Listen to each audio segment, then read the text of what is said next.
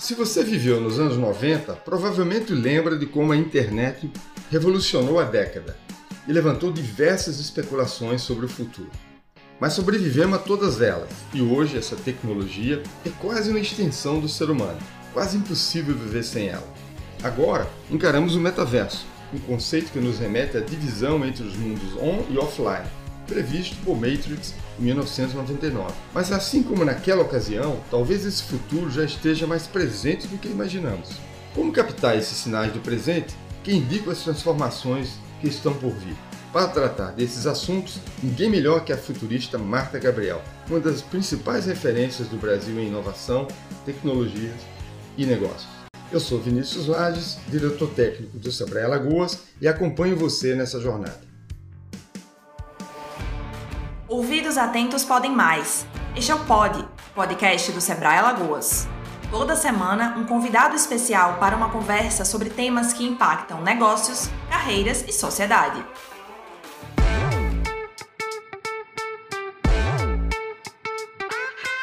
Olá, Marta. Prazer enorme ter você aqui nessa segunda temporada do Pod, né? Pod é o podcast do Sebrae Alagoas.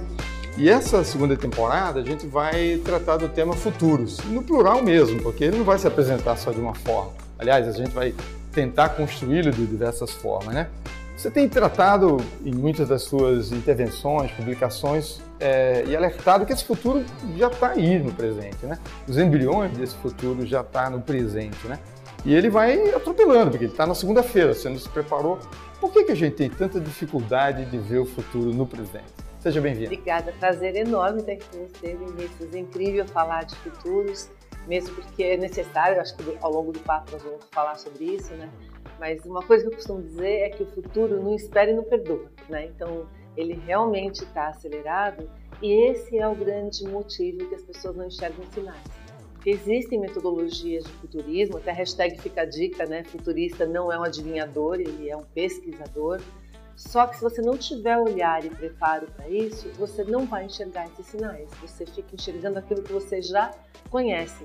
Tem até uma historinha que é muito engraçada para a gente ver como que os nossos é, olhares determinam aquilo que a gente vê ou a nosso, nosso background. Tem uma historinha que fala que uma pessoa de, da África foi levada para Singapura e passear o dia inteiro. É, então, era uma tribo bem, né, na África, bem isoladinha. Aí fomos para Singapura, que é hiper tecnológico. E aí, no final do dia, chegaram para ele e perguntaram: o que, que você viu de mais interessante aqui?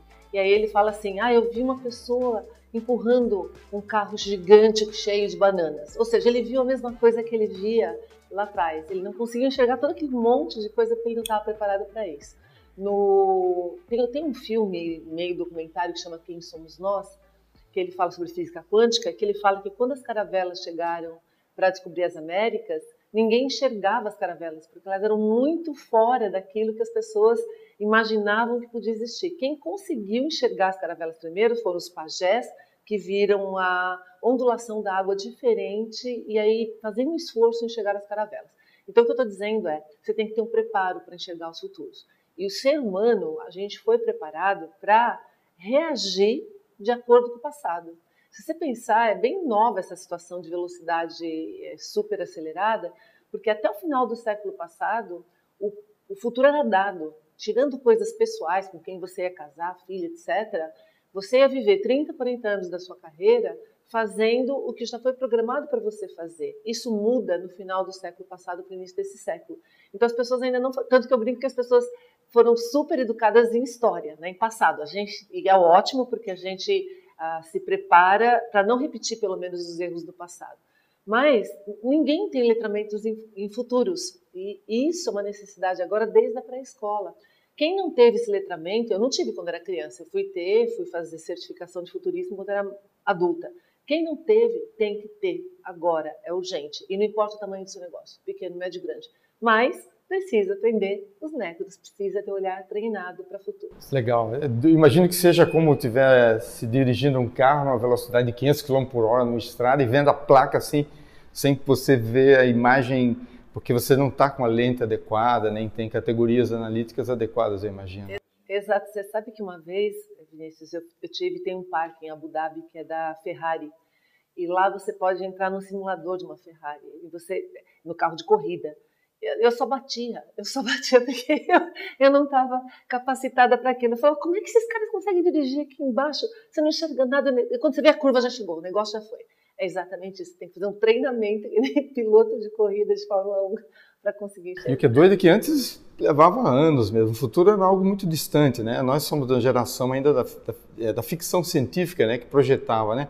Como os arquitetos e designers, os, os contadores de histórias aí, a, a, e, e, mesmo os, os, futuristas, alguém que tinha uma capacidade de entender, né? Tantos na década, no século passado, tinham essa capacidade de formular o que, que vinha a partir dos sinais que estavam ali presentes, né? É, e, mas isso hoje chega com uma velocidade enorme. Então, além é, da dimensão da complexidade, da ambiguidade, das incertezas, os pequenos negócios, todos nós temos que nos preparar para a velocidade. Isso, a gente tem que se preparar para a velocidade, que eu acho que na realidade é a grande variável que a gente tem hoje. Porque coisas novas sempre aconteceram ao longo da história da humanidade. Mas nesse ritmo, não. E a gente não foi configurado biologicamente para isso. Aí você perceba como é importante as metodologias de futurismo, de estudos de futuros, para a gente vencer a incerteza do VUCA. A incerteza é justamente porque está vindo tão rápido e é tão complexo, né? o C de, de o C do VUCA, a complexidade, a ambiguidade, a volatilidade, ou seja, para eu vencer isso, se eu não tiver uma estratégia, um método para enxergar os cenários, para rapidamente, então veja, é agilidade, mais visão. Então, a agilidade ajuda você a implementar. E a visão vem do futurismo e pensamento crítico. Então, se eu não for muito rápido e fizer isso com método, com certezas, de cenários, a gente não prevê o futuro, eu não consigo mais navegar. E é por isso que tem tanta gente perdida, né? Você acaba ficando à deriva ou indo fazendo o que os outros estão fazendo, que não necessariamente é, é bom para você.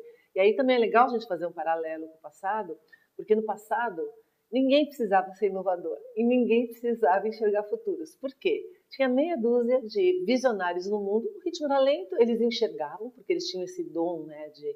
Quem é um visionário? É o cara que ele consegue ver sinais do futuro aqui e já né, ver os cenários. Mas como era lento, um, dois visionários criavam futuros para todo mundo e a gente seguia a seta. Então as empresas, as tecnologias, os governos, as civilizações. Você tinha um outro movimento de criação de futuro ao longo de, sei lá, décadas. Agora, na velocidade que está, se você não for inovador e você pensar com a sua cabeça e você rapidamente ver o que acontece no seu espaço, você não consegue mais navegar pra, é, com sucesso para os caminhos de futuros. Então, veja, antes era tudo mais ou menos igual para todo mundo, futuros parecidos para todo mundo, um mundo analógico, você não tinha muita opção. Hoje, a gente tem 50 mil opções, né, infinitas opções de navegar para onde a gente quer. Entre o futuro provável, é, desejável, possível, plausível. E, e, cada um de nós diferente. Por exemplo, vocês aqui em Alagoas, vocês têm que traçar os cenários de vocês, porque os cenários de vocês são diferentes dos cenários que são possíveis, plausíveis, prováveis do que São Paulo, do que da China, né, ou de qualquer lugar do mundo. Então, virou uma necessidade, um requerimento, uma habilidade de todos nós entender isso. Quando a gente fala, né, a gente pode falar um pouquinho de metaverso depois, mas metaverso é essa fusão do on e off. O que, que ele traz com essa, esse on disponível para a gente? Trocentas mil opções a mais de a gente navegar e, e viver a vida de forma diferente. Então, imagina, se a gente não conseguir entender isso, enxergar os sinais, e não é só enxergar sinais, tá? A gente pode falar um pouquinho sobre legado, ah, o, o, presente cria o futuro, lógico, né? Então as sementinhas de futuros estão aqui e elas se desenvolvem, então o futuro já está aqui. Mas a nossa visão de futuro também cria o presente. Então quando você imagina o que, que eu quero ser, o que, que eu quero que a cidade faça, o que, que é o futuro bom para a humanidade, quando você imagina aquilo, você começa a agir diferente aqui para chegar lá. Então a nossa visão de futuro cria o presente também. Então você precisa ter uma mentalidade agora mais ampla, não importa se você é pequenininho, médio, grande. E aí, quer ver um exemplo como a gente pode aplicar isso com pequenininho? Uhum. Todo pai e mãe, e todo mundo pergunta para uma criança quando ela está brincando com um carrinho, ou com uma boneca, ou com um Lego, o que, que você quer ser quando crescer? Isso é visão de futuros. Você está incentivando a criança a fazer exercício de futurismo para que ela atue aqui e crie o caminho dela. Então a gente já faz isso. Não importa quanto que você é pequeno, médio, mas tem que fazer isso com intenção fazer isso, desculpa, de forma intencional para que você crie os melhores futuros. É, e, e, e, se a gente olhar também toda essa era aí do, do planejamento estratégico, né, da questão da construção de uma visão e tal, talvez não tivesse ali naquela metodologia, naquela capacidade de explorar cenários futuro, essa, essa condição especulativa e experimental que tem hoje. Né? Eu acho que ter essa mente futurista, ou, ou naturalizar o futurismo como um método de ser e de modelar negócios, ele traz uma condição de inovar muito melhor, porque você experimenta, não é isso? É isso mesmo. Inclusive, quando você fala, né? É, é, quando a gente enxerga os sinais de futuros, a gente está vendo um sinal aqui de algo que pode ser, vários cenários. Mas quando a gente imagina futuros objetos do futuro, é um exercício de criatividade, é um exercício de imaginação. Por isso que a ficção científica é tão incrível para a gente é, lidar ou trabalhar com isso. Está sendo, inclusive, cada vez mais utilizada como forma de é, recurso acadêmico para você pensar em cenários. Se você for pensar desde lá de trás, os futuristas, eles já tinham isso de ver sinais aqui para lá, mas eles ficavam imaginando o seguinte: como humanidade, o que, que eu quero? Eu quero teleportar. como humanidade, o que, que eu quero? Eu quero viver para sempre. Então, se você pensar o que a gente quer, a nossa essência, e você projetar isso para o futuro, você começa a tentar fazer aqui e a gente chega lá, né? Em algum grau, em algum momento, a gente chega lá. Só que agora a gente está chegando bem rápido. Legal, legal. Marta, você fala também é, é, que nós somos uma espécie técnico-humana, né? O que significa isso? Quando você coloca numa perspectiva da evolução, né, das diferentes eras tecnológicas e tal, o ser humano, na medida que foi criando artefatos, tecnologias e tal, ele foi potencializando também a sua condição é, humana, né? É, e a, da mesma forma, um, um, humano potencializado, ele cria tecnologias e, e esse é um, um ciclo virtuoso, né? Por que, que abraçar tecnologias tornou uma condição tão necessária? Era uma coisa mais distante, é, hoje os negócios, só os high-tech ou baseados, né, os negócios baseados em tecnologias, hoje as tecnologias estão habilitando qualquer tamanho de negócio. Aqui de um cachorro quente na praia, do vendedor de coco, a um negócio mais sofisticado do ponto de vista é, das fintechs, etc. Por que, que abraçar essas tecnologias, trazê-las mais de perto, compreender, aprender a usá-las, né, é tão importante? Você falou uma coisa, né, que hoje os pequenos, na realidade, um indivíduo tem acesso à tecnologia de ponta. Na realidade, os jovens têm acesso à tecnologia de ponta. Então, se a gente for pensar, a grande diferença que a gente tem hoje de três, quatro décadas atrás, quando eu me formei, por exemplo, 37 por aí, 30 e poucos, ah, quase 40 anos, é, só grandes negócios tinham é, contato com tecnologia de ponta. E quando você pensa nisso, só engenheiros hiperqualificados e pessoas acima de 30, 40 anos de idade que tinham contato com a tecnologia de ponta. Conforme a tecnologia foi disseminando e entrando na nossa vida, hoje bebê tem contato com tecnologia de ponta. Eu lembro que eu assisti uma palestra de uma pessoa do MIT que veio para o Brasil há uns 25 anos atrás, e ele falou isso. Ele falou assim: quanto mais rapidamente a tecnologia de ponta chega nos jovens, maior é a revolução. E aí eu comecei a prestar atenção e o jovem ele não vem com preconceito. Ele ele pega um, eu tenho preconceito, você também tem. É impossível a gente não ter. Se você está vivo, você já tem algumas coisas que você até o cérebro precisa disso para a gente poder sobreviver. Alguns conceitos que eu imagino que funcionem, uma grande parte deles, tento eliminar outros mas eu não consigo eh, chegar zerada. O jovem chega. Porque hoje, exatamente porque a tecnologia chegou no nível do jovem e de qualquer um, ele entra no mercado hiperpoderoso, empoderado com a tecnologia e trazendo toda essa visão que eu acabei de falar, que você né, acabou de ver e falou também, de que ele vai usar da melhor forma possível, na palma da mão. E ele vai, você vai estar em desvantagem profunda se você, com toda a experiência que você tem, não usar no mínimo a mesma tecnologia que ele. E aí perceba, não é só questão de vantagem ou desvantagem competitiva, é uma questão de riqueza de ambiente. É uma, talvez as pessoas não tenham parado para pensar, mas pela primeira vez na história da humanidade a gente tem muitas gerações juntas usando tecnologia, aliás, trabalhando e vivendo, graças a Deus, né? Então, se você pensar a geração antes da minha, Vinícius, uh, os baby boomers, uh, era muito fácil a vida, as vidas anteriores no sentido de que quando entrava uma geração, a outra já foi embora. Não tinha conflito, mas também não tinha riqueza. A partir do Baby Boomer veio a geração X e foi ficando os dois. Na geração Y a gente começou a perceber, opa, a gente tem mais gerações aqui que a gente vai ter que conviver. Foram os primeiros eventos que começaram a discutir conflitos de gerações no trabalho. A gente tem tecnologia para isso. Então, por exemplo, eu posso trabalhar de uma maneira que uma pessoa da geração Z não, não quer. Então, isso faz com que a gente tenha um cenário riquíssimo, mas extremamente complexo, desafiador. Então, se você não abraçar a mesma tecnologia que eles, você não consegue nem dialogar com eles, que era o que acontecia muito. Agora os pais estão muito mais modernos, né? Mas acontecia muito na geração anterior de pai que não entendia o que o filho estava fazendo. E aí eu vou dar um exemplo para você, como se você não usar a tecnologia, você não incorpora as funcionalidades que ela tem. E aí você fica limitado a ser humano. Aquilo que a gente está falando de tecno-humano, que a gente foi evoluindo junto, o sistema vai ficando mais inteligente. Se você não usa a tecnologia, você abriu mão de uma parte da inteligência. Quando ela muda muito rápido, em poucos anos você perde muito dessa inteligência. Então, um exemplo que eu dou nisso é, por mais que tenha tecnologia avançada no mundo, a gente não automaticamente incorpora, você tem que usar. Então, por exemplo, eu jamais vou ganhar uma corrida de um carro, mas uh, se eu usar um carro, eu fico tão rápida quanto o carro. Eu não consigo pensar tão rápido quanto um buscador, mas se eu usar um buscador digital, eu incorporo. Editor de texto, né, tem uma frase de Einstein, que ele dizia que o, o, lápis de escrever era mais inteligente do que ele. E Nietzsche dizia que a máquina de escrever era mais inteligente do que ele. Então, o da, genial. O Pierre Levy, ele fala, tem um livro incrível dele, que é Tecnologias da Inteligência, que ele fala que se você pega dois grupos de pessoas, você separa, imagine pessoas com a mesma competência intelectual, ok?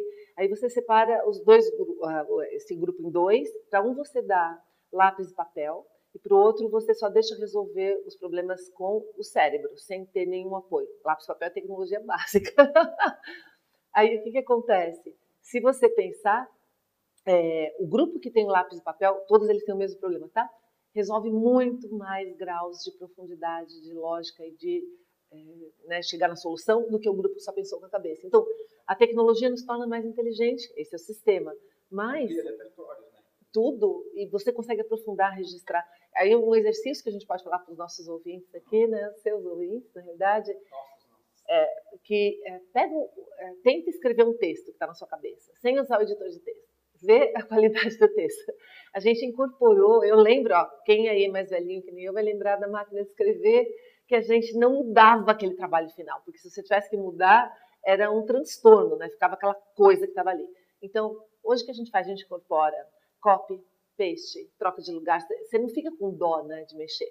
Então, qualquer dessas tecnologias, quando você incorpora, elas te trazem poder. Você não compete com alguém que usa essas tecnologias, é impossível. Legal. Você falou há pouco de metaverso, né? Dentro dessa questão de abraçar tecnologias, a gente tem muita gente que mal abraçou as, as primeiras gerações, está na Web 1.0, mal entrando na 2.0, né? E já tem que enfrentar a Web 3.0, né? A internet das coisas, essa multidimensão aí do, do metaverso. É, fala um pouquinho desse desafio, que, que, que, bicho é esse de uma forma muito fácil de ser compreendida e como é que a gente pode se preparar também para Ótimo, Vinícius. Ó, o metaverso não é uma revolução, ele é uma evolução. Ele é o caminho natural das tecnologias se desenvolvendo na nossa vida.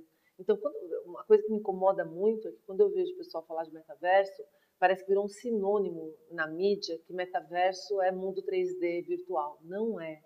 Metaverso é a fusão de todas as camadas digitais que a gente foi criando ao longo do tempo com a nossa realidade física. Tanto que, se você for olhar, é, é, quando a gente fala de é, cybercultura, quando a gente fala das, dos, da, da, literatura cyberpunk, o cyberespaço foi cunhado antes, em 82, né, o William Gibson, neuromancer, depois, em 92, foi cunhado o termo na ficção também, no Snow Crash, que eu recomendo que as pessoas leiam, no Neil Stevenson, mas era ficção. A gente tinha tecnologias incipientes na época.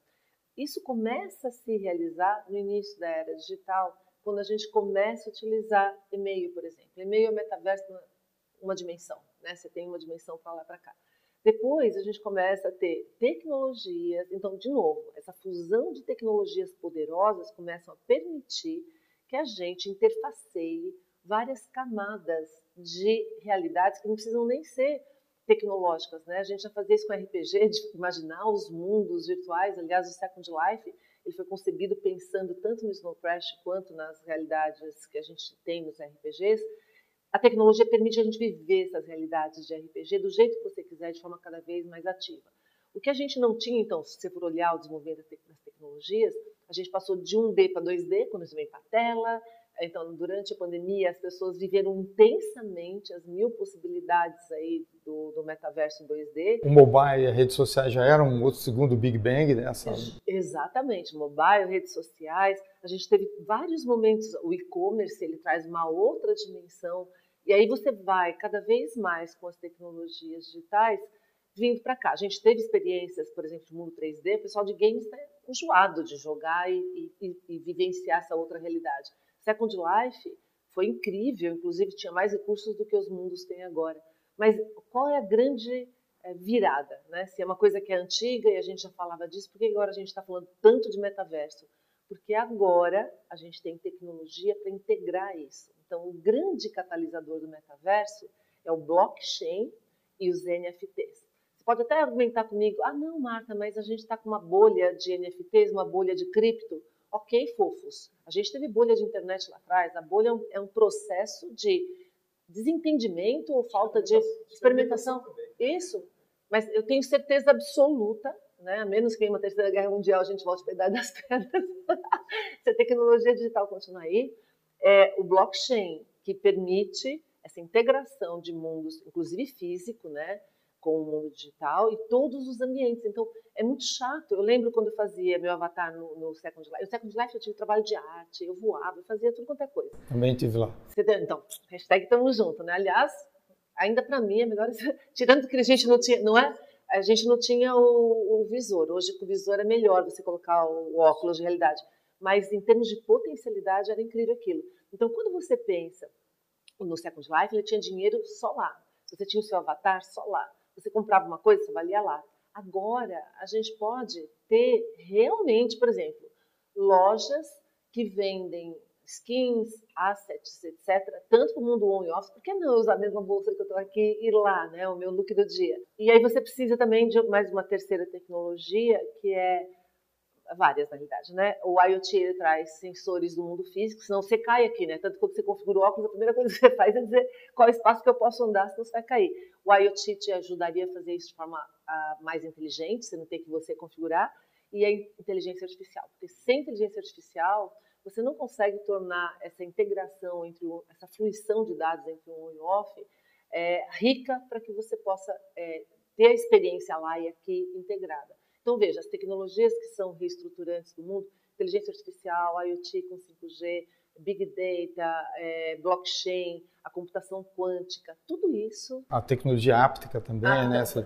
Hoje, a gente está no nascer, no alvorecer da integração dessas tecnologias. A gente passou 20 anos é, criando essa infraestrutura mundialmente, né? não nós, mas todo mundo, e agora elas começam realmente por isso que a gente está falando tanto de metaverso, porque agora a gente está vivendo de verdade a possibilidade dessa integração. Muito bom, Marta. Tem um tema, você tocou agora no, no, no, no tema da inteligência artificial, né? E, e, esses, essas tecnologias todas, essa grande transformação digital, essa, essas novas dimensões que se aborda, ela tem a ver com dados, né? Dados que é, são captados, transformados, tratados, geram valor, né? É, e aí os algoritmos, né, os chamados algoritmos é, que, que, sustentam as, as, inteligências desses sistemas, a gente vê que é, tem muito debate sobre isso, né? Como eles são baseados em dados do passado e tem muitos vieses, né? O viés do xenofobismo, o viés do racismo, do misoginismo, né? Como é que a gente constrói esse futuro se as inteligências estão baseadas em dados do passado? O que é que precisa a gente estar alerta sobre esses algoritmos e as aplicações de inteligência artificial? Ótimo, Vinícius. É, eu até brinco que há 4, 5 anos atrás, quando eu ia, eu vou, eu vou a eventos de inteligência artificial há muitos anos já, né? E aí a, você ia, só discutiam tecnologia. De 3, 4 anos para cá, a discussão de todos os eventos mais forte é moral e ética de inteligência artificial e AI responsible, né? É, ou seja, a gente tem, o que você falou é verdade, a gente é, utiliza dados, essas máquinas todas, o alimento da inteligência são os dados, nosso cérebro também. A gente não teria o que processar se a gente não tivesse os cinco sentidos que capturam as essências, que capturam as, a, os dados e a gente processa. Na inteligência artificial, como que funciona? A IoT funciona com cinco sentidos, capturando os dados do mundo. A gente tem dados que são gerados por, que nem o nosso organismo também tem dados que são gerados por né, própria funcionalidade, e esses dados são processados. Então, quando a gente pensa no que pode dar errado, tem é, preconceito. Um, no nível de dados, óbvio, né, que é, a gente tem muita coisa errada, tem que garantir que esses dados não estão sendo alimentados para perpetuar. Tanto que eu brinco quando eu falo de inteligência artificial, que assim, e tem um ditado que a gente fala em sistemas que é shit in, shit out. Aí eu falo, don't automate your shit, porque quando você pega inteligência artificial, você automatiza a coisa toda. Então esse é o primeiro cuidado, mas existem outros. Porque a gente tem vários níveis estruturais de é, vieses em é, inteligência artificial. Então, primeiro é dados, segundo é algoritmo. Todo algoritmo tem uma função, ele foi criado para aquilo. Quando tem a criação do algoritmo, tem que levar em consideração todos os que são envolvidos para aquilo, é esquético. Né? Então, eu brinco que quando uma mãe resolve é, que a comida em casa seja feita de forma saudável, tira a fritura, faça, ela criou um algoritmo cujo resultado ela pode ficar muito satisfeita, que é saudável, e o filho não. Então o filho pode falar, não, isso tá uma porcaria, não gostei do sabor. Talvez o algoritmo da criança fosse algo que levasse mais em consideração um sabor mais adequado para o paladar dele. Então o algoritmo ele já tem. A gente precisaria de todo mundo que está envolvido com aquele algoritmo que fosse parte da criação do algoritmo. Depois a gente tem o programador. O programador, é, a gente não programa inteligência artificial, mas a gente cria os algoritmos. As pessoas que criam, elas também têm vieses, elas também, às vezes inconsciente, tá? Ninguém está querendo dominar o mundo aqui, mas às vezes isso já faz parte do que você pensa que é o ideal. O exemplo que eu dou disso, Vinícius, é, é eu, eu, adoro inovação, né? Então, quem gosta de inovação, você quer arriscar, quer arriscar, quer arriscar, né? Então eu falo, ainda bem que tem alguma pessoa que foi igual a mim que inventou o avião. Só que ainda bem que existiu outro que era mais né, é, focado em segurança que inventou paraquedas, inventou o cinto de segurança. A gente precisa desses vários juntos para que a gente tire essa coisa que é natural. E o quarto viés é social. A gente tem um problema muito sério de quem pode participar ou não dessas discussões. E aí, uma vez até falei num evento nos Estados Unidos, era no Vale Silício, e assim, uh, evento de inteligência artificial discutindo esse tipo de coisa, eu levantei a mão e eu falei, olha, desculpa, gente, mas uh, se vocês querem que todo mundo participe, esse evento não pode ser aqui, tem que ser na África, tem que ser no sertão do Brasil, tem que ser em lugares que você inclua todos os que estão sendo afetados por essas decisões. Para você ir para o Vale do Silício, na época, e hoje deve ser igual ou pior, porque as passagens aéreas estão mais caras, era 2, 3 mil dólares para você chegar lá. 24 horas de diferença de fuso. Precisa de visto para você chegar nos Estados Unidos. Mil dólares cada noite de hotel, que aquilo lá está hiper valorizado. E um evento que custa 4 mil dólares, 3 mil dólares. Ou seja, quem que participa? São as elites, de novo? Então, quantos representantes que a gente tinha ali para discutir realmente o que, que é necessário? É difícil, né? Mas o caminho, na minha opinião, é incluir todo mundo, não tem jeito. E também nesses vieses, né, que ainda a Emily Chang, da, da Bloomberg, ela, ela escreveu um livro muito interessante sobre vieses dos fundos de venture também, né, que termina é, majoritariamente aporta em, em empreendimentos ligados ao homem, né, e poucas mulheres, porque tem uma série de vieses de percepção e tal. Beleza, esse ano a gente faz 50 anos, o Sebrae faz 50 anos e tal. E a gente está tentando aí se adaptar, se preparar para enfrentar esse desafio, não só para nós nos tornarmos né, é, permanentemente relevantes né, e escalar o nosso serviço, mas para ajudar esses pequenos negócios. Né? Que recomendações você daria para uma instituição como o Sebrae nessa trajetória, nessa jornada de transformação, para enfrentar esses futuros? Ó, o Sebrae faz 50, eu faço 60 esse ano.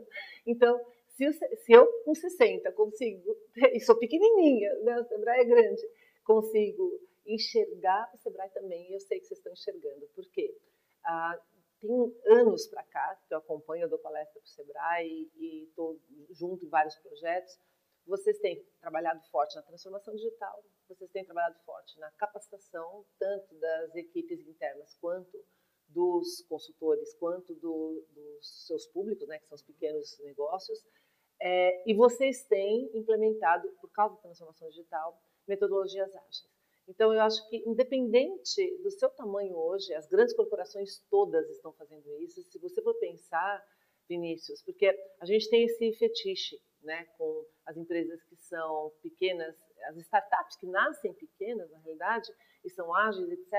Mas quem, no final do dia, está ganhando o jogo são as empresas que já estavam aí e elas entendiam do negócio, entendem do negócio e fazem a virada. Eu, eu brinco assim, a startup está entrando num recorte do negócio. Você, é muito importante, porque elas fazem um trabalho de formiguinha, né? Eu brinco que ah, quando você tem um, um concreto, eu sou engenheiro civil, tá? Então, um concreto bom, é, na realidade, ele não tem só pedras grandes e nem só areia. Se for só areia, né? O que, que ele tem? Ele tem tudo. Ele tem pedra grande, pedra pequena, areia, cimento e água. É isso que faz o concreto ser bom. E ele é adequado para cada tipo de função. Aqui é igual. Então, quando você pega uma empresa que ela já era uma pedra grande né, no passado, ela entende do negócio, ela entende do que tem que ser feito, mas às vezes ela não tinha os recursos para fazer. O Gartner tem, um, tem uma metodologia que é o quadrante mágico para determinar isso, que é muito bacana, porque quando começou o digital, teve um livro que mapeou a, como que as empresas estavam. Então, tinha empresa que tinha líderes que eram incríveis em termos de visão, porque você sabe, você é, quem enxerga aqueles sinais do futuro que a gente falou lá atrás? Quem está no negócio. Só que se você não tiver como executar, né, é, implementar as tecnologias digitais, você fica só visionário, mas você não consegue ser master naquela área. Os jovens, ou as startups, os negócios jovens, vai que entram, eles têm muita capacidade de implementação, mas eles não têm visão. Né? Tanto que muito negócio de startup quebra justamente porque não tem market fit, product market fit. Então, quando a gente consegue, numa empresa que nem o Sebrae, ou você pega várias que a gente tem, os bancos estão fazendo isso, os, os bancos gigantes tradicionais, uh, no agro está acontecendo isso, ou seja, em qualquer área, saúde, os grandes hospitais. Quando você pega essas empresas e elas se é, equipam, se capacitam, se estruturam, se reestruturam, né? Para serem ágeis, fazendo esse ecossistema junto com as startups, você tem um master. É, porque, assim, a startup é incrível. As startups, o que, que elas têm? Elas podem correr risco, elas são pequenas, não têm grandes problemas é, de, de fazer a, a, coisa acontecer, mas elas não têm recursos. Os grandes, eles muitas vezes não podem correr risco. A indústria que o risco tem que ser zero, não pode correr risco. Marta Gabriel, Marta, é, Agora, para fechar, eu queria que você pudesse nos ajudar compartilhando aqui uma visão, está dirigido aqui ao nosso público, pequenos negócios, gente que está empreendendo, empreendedores inovadores e tal.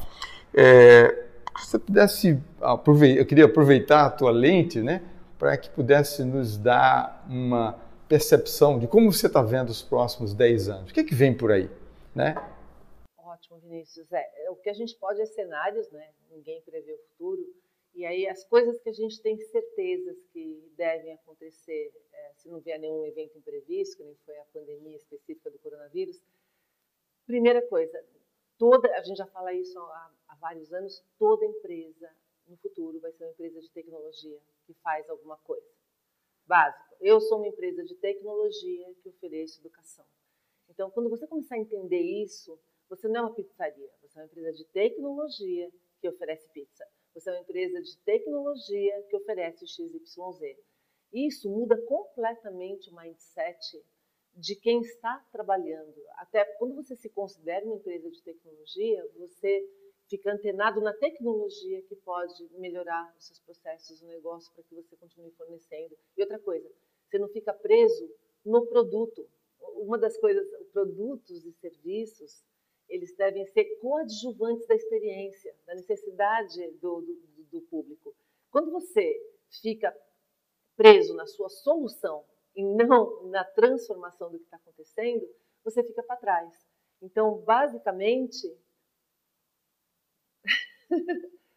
basicamente, você precisa de tecnologia. E aí, não adianta, você não vai conseguir ter inteligência nesse processo se você não tiver dados. Então, quando você pensa em quais, quais as certezas que a gente tem, cada vez mais dados, inclusive o pessoal fala, ah, não, a Big Data é que nem o novo petróleo. Na realidade, tem uma diferença do Big Data e do petróleo. A riqueza do Big Data é muito maior do petróleo, porque o petróleo é finito e polui, e Big Data é infinito, dados são infinitos. Então, as possibilidades, que a gente, está entrando numa era de data economy. E aí, uma coisa que eu brinco nisso é, se você não entender a regra do jogo, você não sabe onde estão as riquezas. Então, se você não entendeu como que dados funcionam, como tecnologia funciona, por isso que a gente está vendo um monte de gente ficando bilionário e um monte de gente que tem negócios tradicionais quebrando.